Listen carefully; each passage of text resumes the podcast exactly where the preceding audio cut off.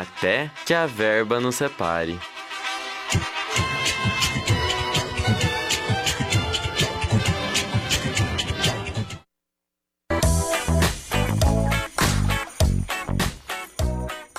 Olá, muito boa tarde para você que está ligadinho aqui na Rádio Ponto. Está começando mais uma edição do Até que a Verba nos Separe. Faz mais de um mês que a, que a falta de verba nos separou, mas agora estamos de volta com a corda toda. Acho que deu para ficar com saudades da gente, né? Nós também sentimos saudade de vocês. Por isso, o nosso programa de hoje está completinho. Eu sou Lucas Ortiz. E aqui é a Fabiola Santos.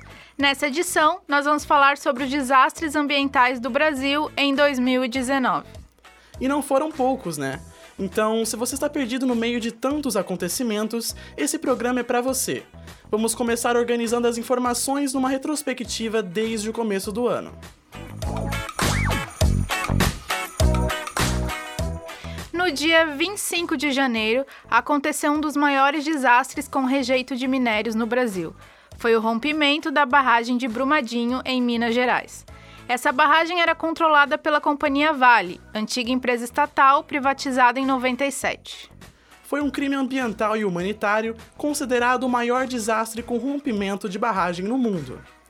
200 pessoas morreram e outras 93 continuam desaparecidas. Além disso, várias pessoas adoeceram depois que a lama da barragem contaminou rios e afluentes da região. Outro grande impacto foi na natureza. Diversos animais e plantas morreram pela falta de oxigênio nessas águas. Sem contar que uma grande área florestal ficou devastada. Mas infelizmente, o desastre de Brumadinho não foi o único esse ano. Incêndios na Amazônia também tiveram grande repercussão na mídia. Entre os meses de julho e setembro, em que há menos chuva, são detectados grandes focos de queimada todos os anos pelos satélites do INPE, o Instituto Nacional de Pesquisas Espaciais. Nesse ano, essas queimadas viraram notícia internacional por conta de uma nuvem de fumaça que chegou até o sudeste do país e preocupou diversas autoridades. O ápice do problema foi no dia 10 de agosto, conhecido como Dia do Fogo. Nesse dia, os grandes ruralistas do país incendiaram grandes áreas da floresta amazônica. O evento foi marcado antecipadamente. Segundo os organizadores da manifestação, o objetivo era mostrar para Jair Bolsonaro que a única forma de trabalhar e produzir é derrubando a floresta. Apesar disso, o presidente Bolsonaro afirmou em agosto, sem nenhuma evidência, que as ONGs de preservação e os indígenas seriam os responsáveis pela queimada. Porém, ontem, dia 30 de outubro, Bolsonaro se contradisse. Em viagem na Arábia Saudita, ele afirmou que potencializou as queimadas na Amazônia por discordar das políticas de proteção ambiental dos governos anteriores. E as tragédias não acabaram por aqui. Recentemente, as praias do Nordeste foram poluídas por petróleo cru não fabricado no Brasil e de origem desconhecida. Uma faixa de 2 mil quilômetros de água foi comprometida. O espalhamento desse óleo ameaça a vida de tartarugas, aves e o peixe-boi marinho, além das algas marinhas que são essenciais para a cadeia alimentar.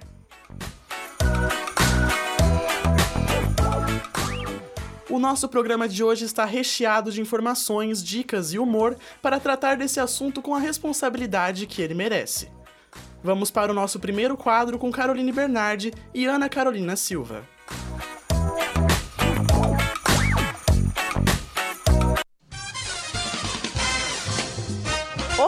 Tás ligado, tás? Tás ligado, tás? Ô, coisa toa, coisa toa. Tás ligado, tás? Ô feio, tás ligado, tás?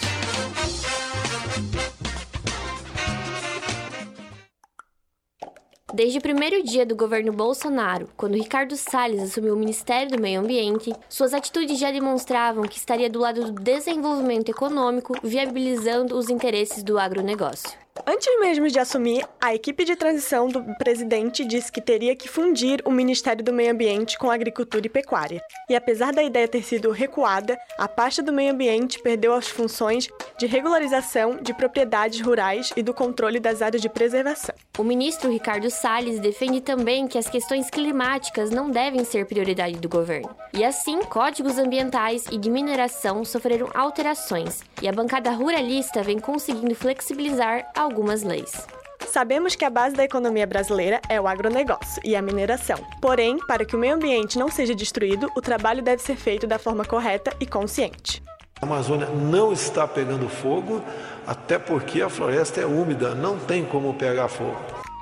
Agora vamos para algumas curiosidades e informações que talvez você nunca tenha ouvido. Você sabia que cada pessoa produz em média 1 kg de resíduos por dia? E a produção de lixo deve aumentar em cerca de 90 milhões de toneladas até 2025.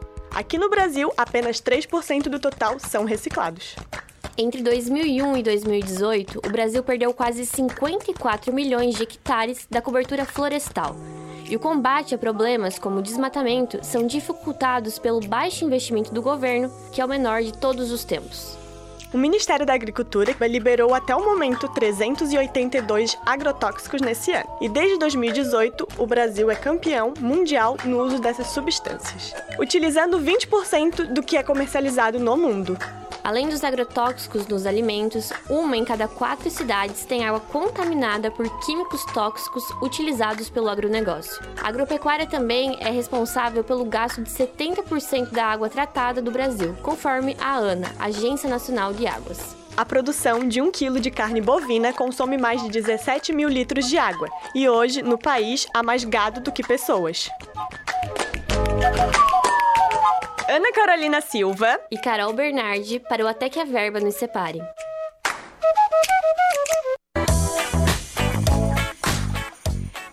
Importante refletirmos sobre tudo isso. A visão utilitarista do meio ambiente leva muitas pessoas a acharem que a natureza está lá para nos servir. A importância das espécies não está ligada ao uso econômico e aos lucros que elas geram. A biodiversidade mantém o equilíbrio do ecossistema. Vamos trazer algumas dicas culturais no próximo quadro para entender melhor essas diferentes visões de mundo.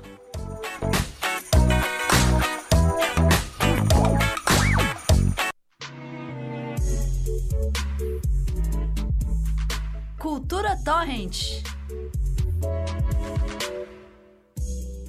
Para abrir as indicações de hoje, vamos falar sobre Brasil, especificamente a respeito das regras estabelecidas para a exploração dos recursos naturais. O documentário A Lei da Água de André Délia explica a relação entre o novo Código Florestal e os problemas hídricos que o país tem enfrentado. Com opiniões de especialistas, agricultores e estudiosos, o filme revela a importância da preservação ambiental para a vida dos brasileiros. Além disso, mostra na prática o que pode e deve ser feito. Ficou interessado? Então você pode assistir gratuitamente A Lei da Água no YouTube. No nosso último quadro, falamos sobre o impacto da agropecuária no meio ambiente. E agora, vamos te indicar um documentário. Cowspiracy, o segredo da sustentabilidade, está recheado de dados sobre o efeito na natureza de comer tantos alimentos de origem animal.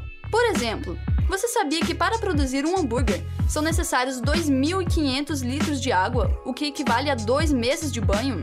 Os diretores tentam mostrar a importância do veganismo na atualidade e denunciar a indústria da agropecuária. O filme que está disponível na Netflix e tem produção executiva de Leonardo DiCaprio.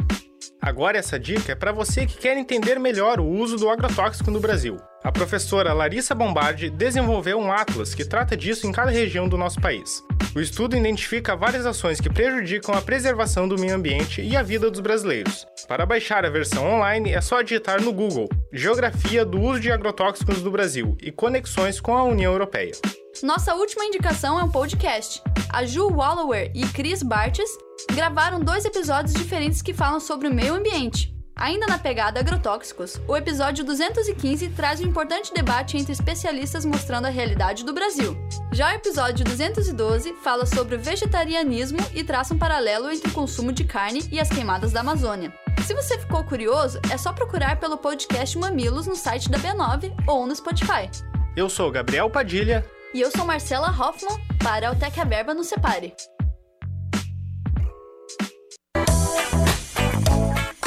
Obrigado, Gabriel e Marcela. Agora faremos um breve intervalo e logo mais estaremos de volta. No próximo bloco, vamos debater com especialistas sobre as causas ambientais.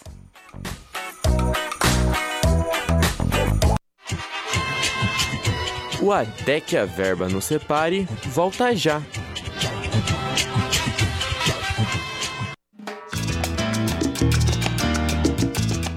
Rádio Pontuovski.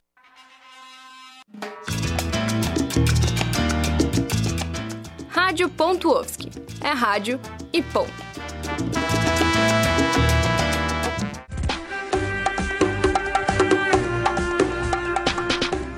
Você quer ficar por dentro dos principais acontecimentos do dia? O Som da Notícia leva até você tudo o que está acontecendo na universidade, no Brasil e no mundo. Então fique ligado, é toda terça-feira a partir das 11h30 da manhã, aqui na Rádio Ponto. Rádio.UFSC. É som. É notícia. E ponto.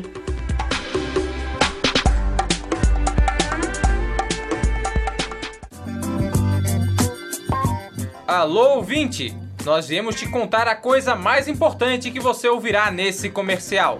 Não perca tempo. Ouça o programa de música brasileira da Rádio Ponto, o Esquina Paranoia. De 15 em 15 dias, na quarta-feira, às 6 e meia da tarde. A cada edição, um novo tema, sempre com convidados e muito som. Não se esqueça do seu contato com o mundo musical. Esquina Paranoia.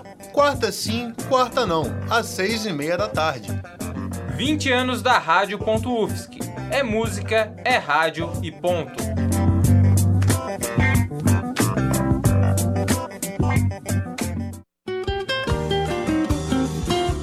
Conversa de Boteco entrou oficialmente para a programação da Rádio Ponto. E de 15 em 15 dias, na quinta-feira, às 6 da tarde, você está convidado para se juntar à nossa roda de conversa. Então traz a breja ou um copinho da água. E não esquece, é quinta-feira sim, quinta-feira não, às 6 da tarde. 20 anos da Rádio Ufsc. É rádio e ponto. E bar. Eu não estou disposto a ficar exposto ao sol. Rádio.UFSC. Para acompanhar nossa programação, curta nossa página do Facebook, facebook.com/radio.ufsc. Voltamos com Até que a verba nos separe.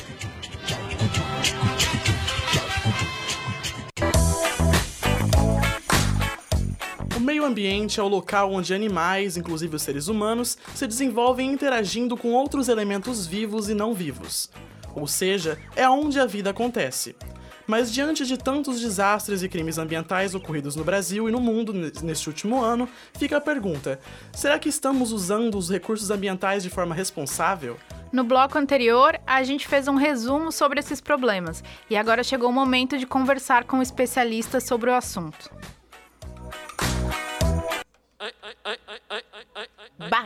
E debate. Bate e debate. Bate e debate. Bate e debate.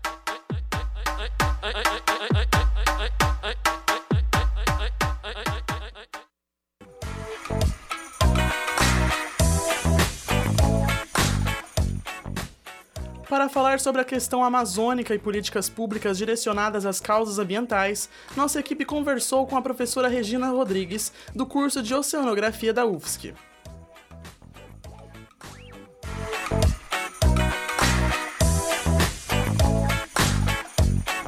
A gente vai conversar hoje com a professora Regina Rodrigues, do Departamento de Oceanografia aqui da UFSC. Então, bom dia, Regina. Bom dia. Para começar a conversa, a gente queria saber sobre a situação ambiental do Brasil em termos de degradação do solo e da segurança alimentar.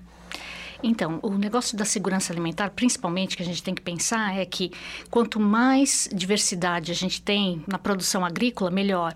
Então, por exemplo, as políticas públicas hoje é só de incentivo à soja e ao, ao gado à carne vermelha, né? Então, a gente está muito dependente do mercado, por exemplo, só de um tipo de produto ou dois tipos de produto. Isso, do ponto de vista de segurança alimentar, é, é terrível. Você tem que ter quanto mais variedade, melhor, né? E o fato de ser principalmente soja e, e gado usa uma quantidade muito grande de terra né? E a maior parte vai para exportação, então, quer dizer, isso é ruim para o Brasil, né? Porque o, o, degrada muito, a gente desfloresta muito e não é bom ecologicamente e globalmente, né? Então, quer dizer, para o cultivo de soja, por exemplo, e a maior parte dessa soja é usada para alimento animal, não é para nossa alimentação, né? Ah, 75% da nossa alimentação vem feijão, arroz, né? E isso é feito pela agricultura familiar e não o agrobusiness. E não usa tanta terra. Então a gente teria que é, diversificar e incentivar mais a agricultura familiar e menos o agrobusiness. E outra coisa que é importante dizer é que, mesmo que a gente queira aumentar a produtividade em termos de soja e, e produção de carne, as áreas já degradadas e desmatadas da Amazônia já comportam um aumento, então a gente não precisaria uma destruição maior da Amazônia para expandir o agrobusiness, né? Mas que do meu ponto de vista ainda não é nenhuma estratégia econômica ah, boa para o futuro do Brasil. Né? Então, isso, em termos de segurança alimentar, a gente está com um problema sério. Né? Em termos de poluição, o uso indiscriminado de agrotóxicos está fazendo com que a qualidade do solo decaia, polua e, inclusive, da água. Né? E o desmatamento da Amazônia também implica numa menor transporte de umidade que vai servir de chuva nas regiões de agricultura. Então, se a gente desmata a Amazônia, a gente também interrompe esse fluxo de água que é importante para a agricultura em geral. Tá bom. E ainda falando muito nisso, que a professora até já chegou a comentar um pouco, é de que modo o agronegócio e a postura do atual governo perante a ele refletem nas áreas de desmatamento e até nas recentes queimadas da Amazônia? É, obviamente que quando você diminui a fiscalização e você publicamente admite que, que é para desmatar, isso vai ter um impacto negativo e vai ocorrer mesmo. Então, esse ano a gente viu que essa postura do governo levou a um desmatamento indiscriminado e em nome de uma riqueza que não está revertendo para o povo brasileiro. E isso é irreversível e a gente está perdendo floresta e, e o potencial e o nosso meio ambiente as gerações futuras não vão ter à disposição para que alguns criminosos, na verdade, porque isso é ilegal, ganhem dinheiro a curto prazo. Uhum. E no olhar para o futuro, quais as maiores consequências que podem ser enfrentadas caso não haja uma implementação dessas políticas, principalmente em relação aos recursos hídricos e qual a importância da Amazônia nesse cenário? Ela é importantíssima, porque, como eu já mencionei, ela é, é fonte de umidade para a região do centro-oeste, sudeste do Brasil e sul. Né? Então, quer dizer, se você desmata a Amazônia, você vai interromper esse, essa alimentação de é, umidade e chuvas, né? quer dizer, você vai interferir nisso.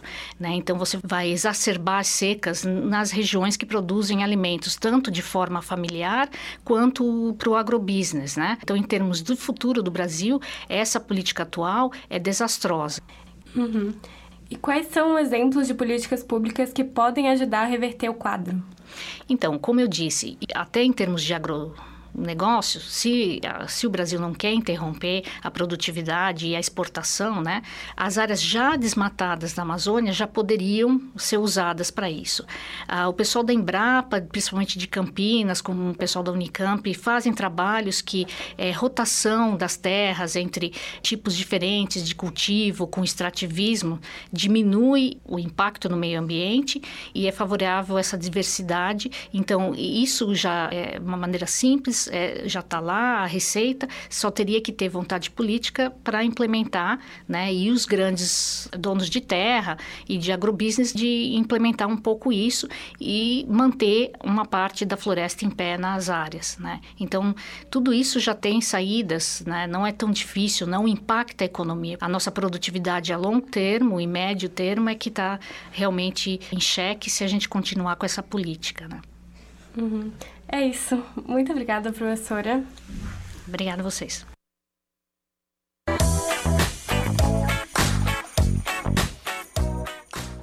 Agora sim, quem está ao vivo aqui com a gente por telefone é a doutora Anaíde Awed, do curso de Biologia da UFSC.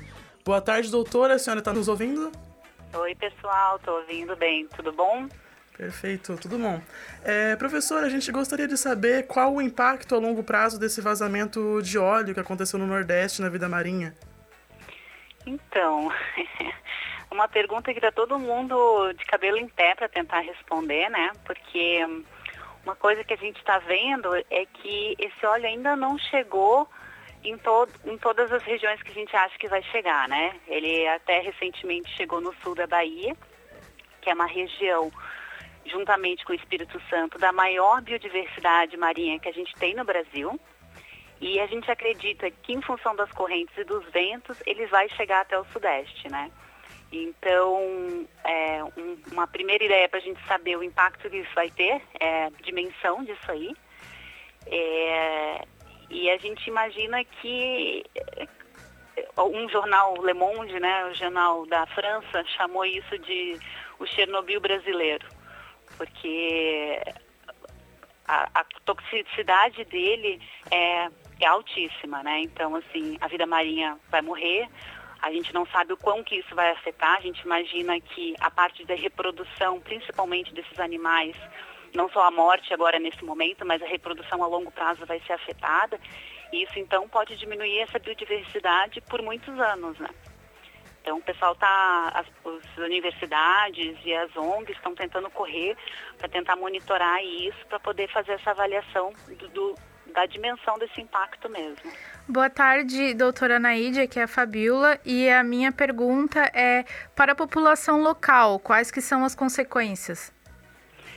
Então, é, ainda que não tenha sido monitorado, né, as pessoas que estão trabalhando, o que aconteceu? As pessoas que estavam no local ficaram horrorizadas, né? Se a gente vai para a praia e já vê plástico, já fica é, querendo limpar a praia, tu imagina ver a praia que você está acostumado suja de preto, com aquelas manchas que até onde eu li a dimensão é de mais de mil toneladas de petróleo nas praias, né? Então essas pessoas no começo sem instrução nenhuma, porque o plano de, de contingenciamento de petróleo não foi passado para essas pessoas, eles saíram pegando o que, fazendo o que podiam, né? Coletando com a mão, com plásticos, eu vi pessoal com rastelo. Então, eles foram expostos a essa quantidade e o, o, petróleo era, ele, por causa dos compostos que ele tem, é como se você pegasse tanto gasolino, é, gasolina como querosene e passasse em você e cheirasse isso. Então você fica, pode ficar intoxicado num primeiro momento, você pode ter complicações respiratórias, é, você pode ter problemas de pele e, em casos mais avançados, se a pessoa tiver contato por mais tempo, pode inclusive é, ter câncer a longo prazo, né? Porque é altamente cancerígeno esse material que eles estão em contato. Então, nesse primeiro momento, essas pessoas foram sem nenhum tipo de proteção, né? Sem luva, sem máscara para proteger as vias respiratórias. E, enfim, é, nesse, eu sei que agora no momento as pessoas estão tentando proteger minimamente as pessoas que estão trabalhando lá, mas de entrevistas que eu vi, essas pessoas elas estão cientes até um pouco do risco, mas é, elas entendem que elas estão lá para tentar amenizar um pouco desse desastre que vai acontecer. Mas já tiveram pessoas que foram parar no hospital com dor de cabeça, com tontura. Isso é, é sinais de complicações neurológicas, né? Então, essas pessoas deveriam estar sendo monitoradas para saber o que vai acontecer. E a gente sabe que o nosso ministro é, da Saúde disse que não vai precisar fazer isso. Então, até nisso a gente não vai conseguir dimensionar o efeito na população local. Doutora, a senhora tem uma sugestão do que podemos fazer nesse momento para reduzir os danos causados? Olha, eu acho que essa a limpeza que estão fazendo nas, nas praias é o mínimo que pode ser feito. O grande problema é a, a gente está recolhendo as, as, partes maiores de petróleo, né? E não as partículas que estão pequenininhas, que vão ficar na areia, vão ficar no fundo do mar e vão afetar a vida marinha, né? Há cerca de um mês atrás eu estava na região do Rio Grande do Norte e quando nem estava se falando muito bem sobre a, as manchas de petróleo, e eu caminhei na praia, não vi nenhuma mancha e voltei com o pé todo cheio desse piche. E levou quase uma semana para sair. Nossa. Então, como é que você tira essas partículas que estão pequenas, né? Eu estava dando uma olhada para a entrevista, né, do plano de contingência de petróleo e eu não sei se vocês sabem, mas o, o governo criou esse documento, começou em 2013 e foi finalizado em 2018 para ter as regras e saber o que fazer quando acontecer um desastre nessa escala com óleo nas águas. E esse documento não foi publicado.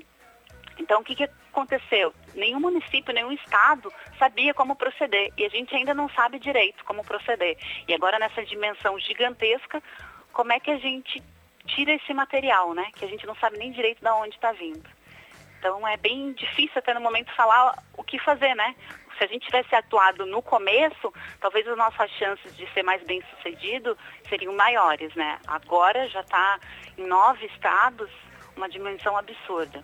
É realmente muito complicado. Bom, muito obrigado, professora Naide, pela participação da senhora aqui no nosso programa. Obrigada Muito a vocês. obrigada por esclarecer que as consequências só estão começando, né? Isso aí. Obrigada a vocês e assim que tiver qualquer notícia eu aviso vocês. Obrigada, até a Obrigado. próxima. Até. Bom, e para falar sobre a questão amazônica e políticas públicas direcionadas às causas ambientais, a nossa equipe conversou também com, a professor, com o professor é, Mor, é, Morato, Morato eh, Leite. Isso. Ele é professor de Direito Ambiental da UFSC e ele fala, veio falar pra gente sobre o amparo legal de, de defesa ao meio ambiente.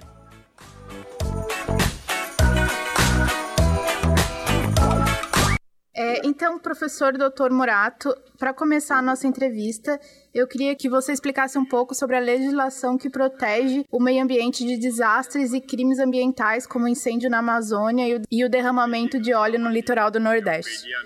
É, se eu fosse dividir essa legislação brasileira em alguns aspectos relacionados a, a esse dano ambiental, catástrofe ecológica que está acontecendo, eu poderia citar a lei que trata dos crimes ambientais e, ao mesmo tempo, um plano de contingência relacionado com eh, derrame de petróleo que deveria ter sido acionado logo do início do dano da tragédia que está ocorrendo no nordeste do país.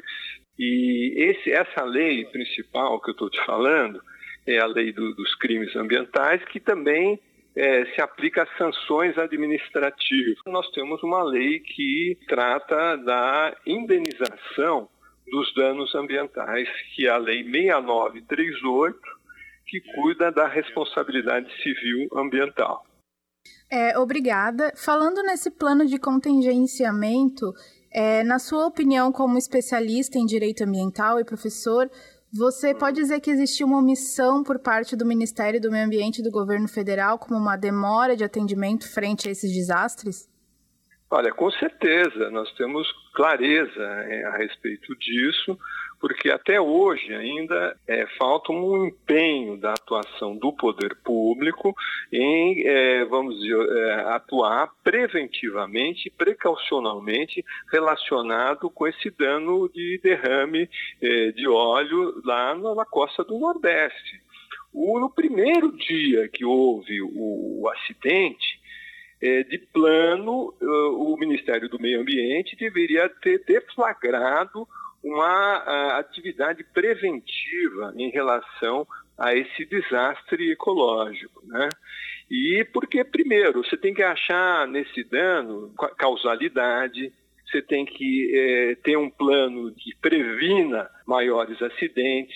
O poder público, é, através do Ministério do Meio Ambiente, teria que padronizar a atuação dos órgãos que estão fazendo o resgate dos resíduos oriundos desse derrame. Quer dizer, isso são alguns elementos que deveria o poder público eh, estar atuando de uma maneira efetiva nessa catástrofe ecológica. E no caso dessa omissão do poder público, é o Ministério do Meio Ambiente e o governo federal podem ser responsabilizados judicialmente por essa omissão? Olha, de fato, nós estamos aí numa situação muito complicada, né? Parece que houve uma meia desestruturação do Ministério do Meio Ambiente e com isso o Ministério do Meio Ambiente fica com uma atuação restrita, né? E parece que existe pouca vontade política de atuar de uma maneira mais, é, vamos dizer, mais ativa em relação a questões é, de proteção ambiental. Isso parece que fica claro. Né? É, o poder público ele pode ser responsabilizado, obviamente, né? mas é uma, vamos dizer, é, é difícil isso, porque quem paga no final, se o poder público for responsabilizado, é a própria sociedade, através dos tributos que arrecada para o poder público. Né? Então, vamos dizer é, que, ao mesmo tempo, ele é responsável, deveria ser responsabilizado e no fundo, no fundo, quem vai acabar arcando com os, eh, as indenizações, né, eh, em geral, eh, é o contribuinte. Né? Agora, particularmente, não se abre mão da possibilidade de criminalização da autoridade responsável pelo dano ambiental ou pelo menos pela omissão do dano.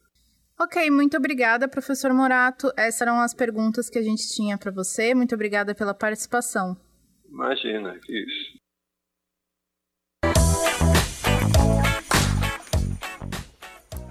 No meio de todos esses problemas, usaremos o humor para quebrar o gelo. No próximo bloco, você confere a volta dos quadros Pergunte aos Universitários e o Coach do Fracasso. Você vai ouvir ainda uma previsão nada convencional para os 12 signos do zodíaco.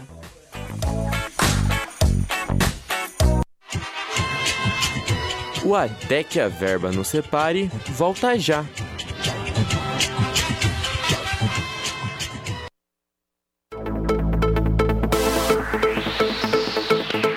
Continue ligado na programação da Rádio.UFSC.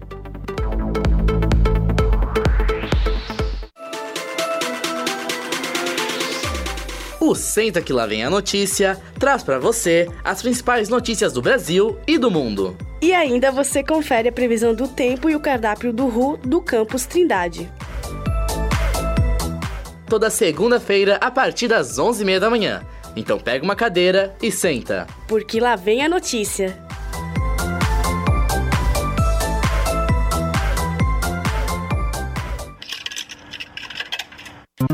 Saber de tudo que rola no mundo dos games? Então é só fazer login no Insira Ficha. Toda segunda-feira, às 5 e meia da tarde, os nossos integrantes comentam os principais temas da comunidade gamer. Fique ligado! Insira ficha toda segunda-feira, às 5 e meia da tarde, direto dos estúdios da UFSC. 20 anos da Rádio.UFSC. É games, é rádio e ponto.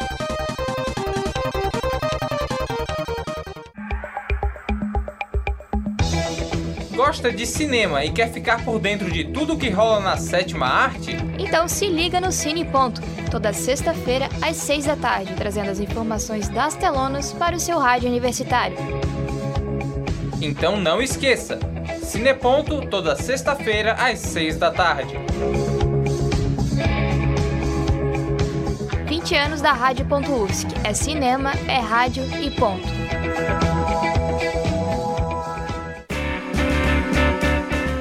Rádio.UFSC.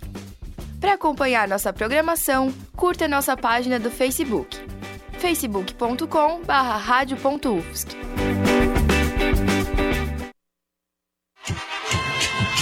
Voltamos com Até que a Verba nos Separe.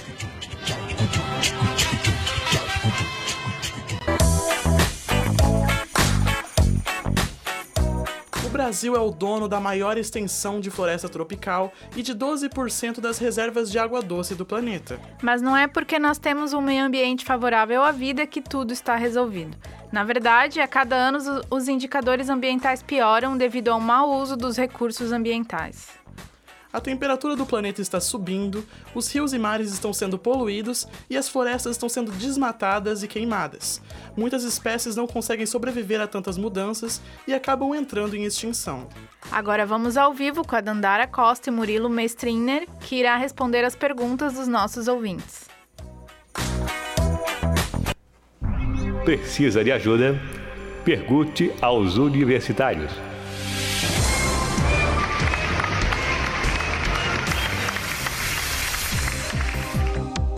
Boa tarde, ouvintes. Bom, hoje nosso quadro Pergunte aos Universitários vai ter um tamanho um pouquinho mais reduzido, mas eu acho que ah, mesmo assim vai agradar a vocês. Hoje, o Anônimo mandou: Para salvar o planeta, todo mundo precisa parar de comer carne? É, não é bem assim. O consumo excessivo de carne ele realmente ajuda no devastamento do nosso planeta. Porém, é todo o processo da pecuária envolvida nele. Mas é só fazer desse jeito. Sabe aquele churrasquinho do final de semana? Fica mais o pão de alho, diminui um pouquinho a carne, que aí todo mundo sai feliz e bem alimentado. É isso aí, Dandara. Agora um outro anônimo aqui perguntou é, se o, que falou que o presidente Bolsonaro sugeriu fazer cocô dia sim, dia não, para reduzir a poluição do meio ambiente. Mas disse que o intestino dele não quer colaborar. E o que, que ele faz agora? Bom, a gente vê que essa, essa sugestão do presidente é um tanto quanto errada porque ele abre a boca todo dia, né? Mas é, nós já sabemos que em alguns países, a, é, como a China e os Estados Unidos utilizam as fezes é, humanas como uma maneira de gerar energia. E sobre o seu intestino, eu, é, não há muito o que fazer. Na verdade, é um motivo para você comemorar. Afinal, fazer cocô todo dia é o ideal. Então, isso significa que você está com uma boa ingestão de fibras e uma dieta balanceada. Parabéns, ouvinte. E é isso aí, obrigado. Eu sou Murilo Mestriner. E eu sou Dandara Costa para o Até que a Verba nos Separe. Obrigado pela participação, gente. Fiquem agora com o horóscopo do dia.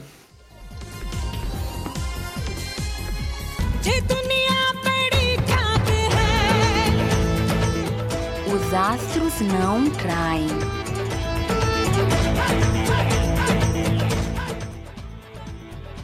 Ares, é bom você relaxar um pouco mais, Ariane. Sabe toda essa energia e raiva acumulada? Aproveita ela e desconta em quem você ver jogando lixo na rua, mas sem violência, viu?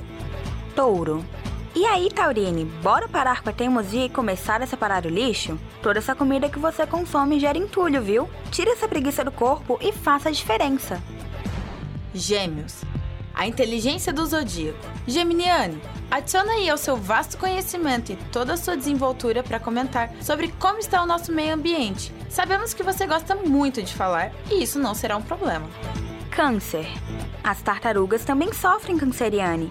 Vamos poupá-las e começar a usar um canudo reutilizável. Assim os descartáveis não acabam no mar. Imagina se elas começam a fazer o mesmo drama que você. Leão.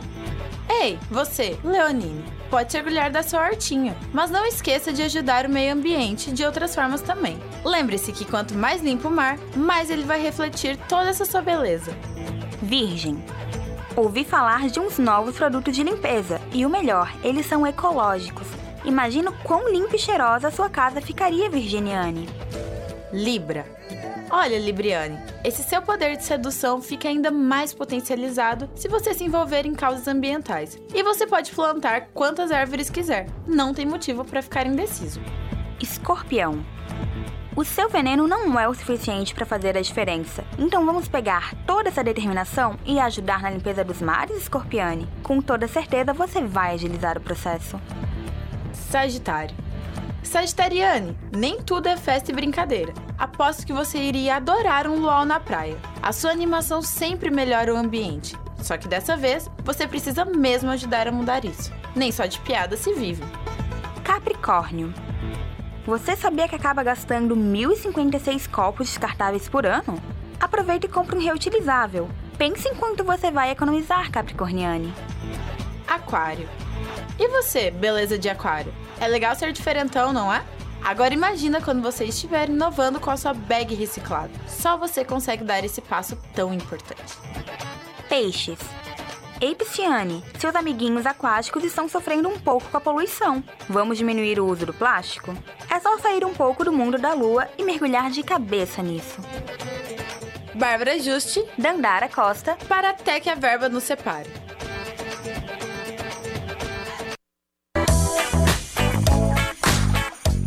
Agora que você já sabe tudo o que deve fazer, vamos cuidar do meio ambiente. Não adianta colocar a culpa no ascendente, ouviu? Vamos para o nosso último quadro do dia. Roda aí, Peter.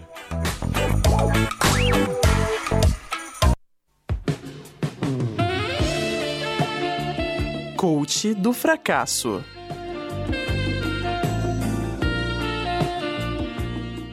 Você acha que tá afundado na lama?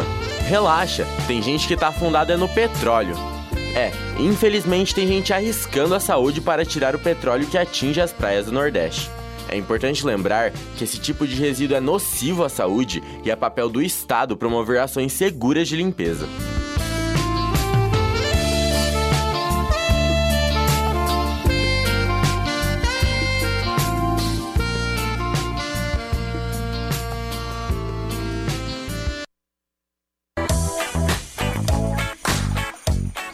É dever do Estado, mas nós também temos que fazer a nossa parte. E depois dessa chuva de informação, o programa de hoje chegou ao fim.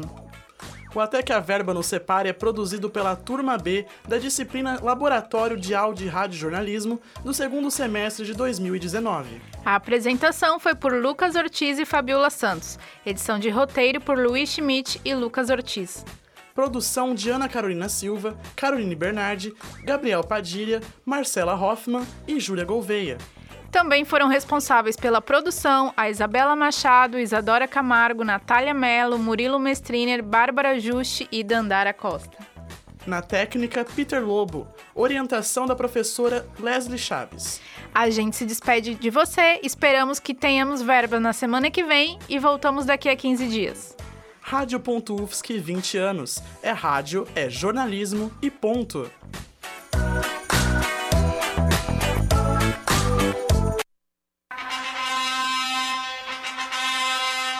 Até que a verba nos separe.